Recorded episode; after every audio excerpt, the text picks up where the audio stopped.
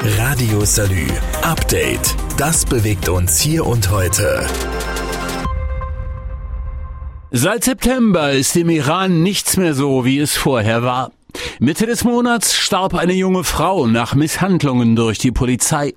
Sie war verhaftet worden, weil sie ihr Kopftuch nicht korrekt getragen hatte.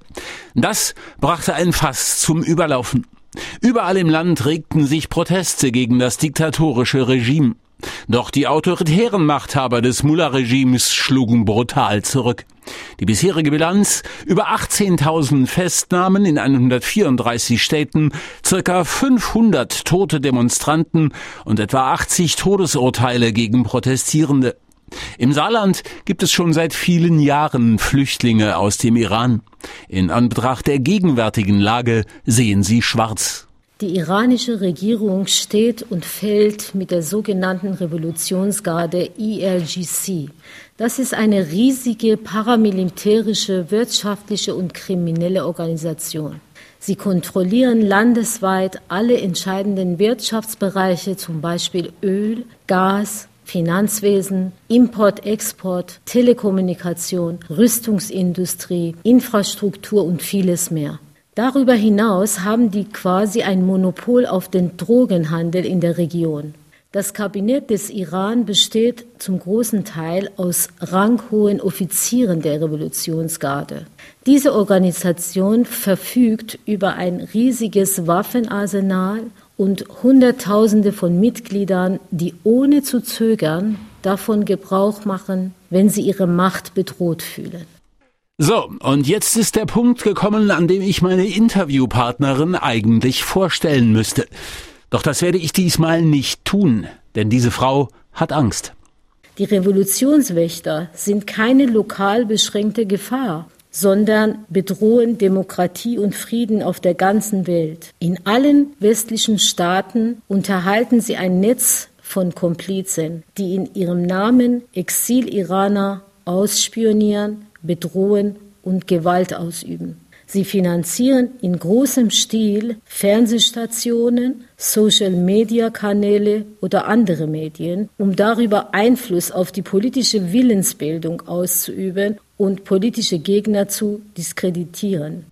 Derweil gehen die Auseinandersetzungen im Iran weiter und die Chancen für die Opposition sind gering. Selbst wenn Millionen von Iranerinnen auf die Straße gingen, bewaffnet mit nichts als dem Mut ihrer Verzweiflung, könnten sie gegen diese bis an die Zähne bewaffneten Armee im Innern wenig ausrichten.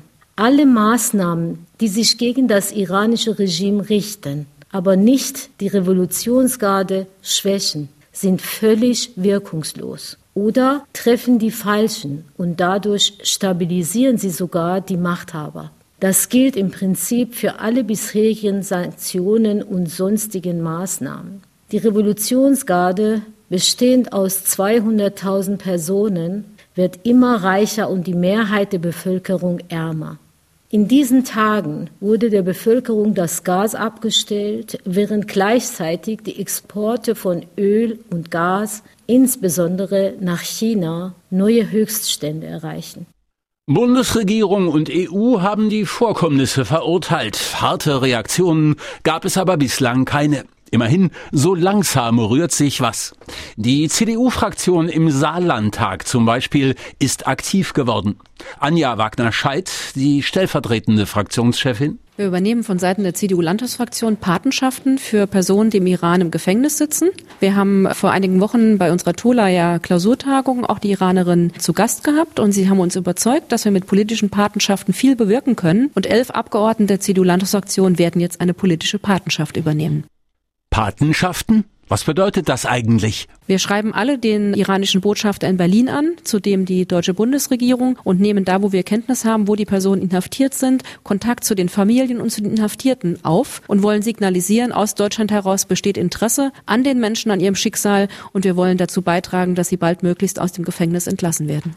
Anja Wagner-Scheid beschreibt mal ihre Patenschaft. Kase Modares Gorgi hat demonstriert und wurde aufgrund der Teilnahme an der Demonstration festgenommen. Die Familie weiß nicht, wo die Person sich aufhält und wir wollen mit unseren Briefen dafür sorgen, dass Klarheit über das Schicksal der Frau erzählt wird. Auch Dagmar Heib, die Vizepräsidentin des Saarländischen Landtags, ist eine solche Patenschaft eingegangen. Mein Patenkind ist eine 32-jährige Frau, eine Juristin. Ihr Name ist Shademir Gorbani. Sie arbeitet im Iran als Anwältin und am 3. Dezember wurde sie verhaftet und seitdem hat man von ihr nichts mehr gehört. Es scheint die Strategie auch letztendlich des Mullah-Regimes zu sein, gerade Anwältinnen und Anwälte zu verhaften, damit die Menschen, die sich für andere einsetzen, also der Fachverstand der Juristen, auch verschwindet im Land. Es gilt festzuhalten, die Patenschaften für politische Gefangene im Iran nehmen zu.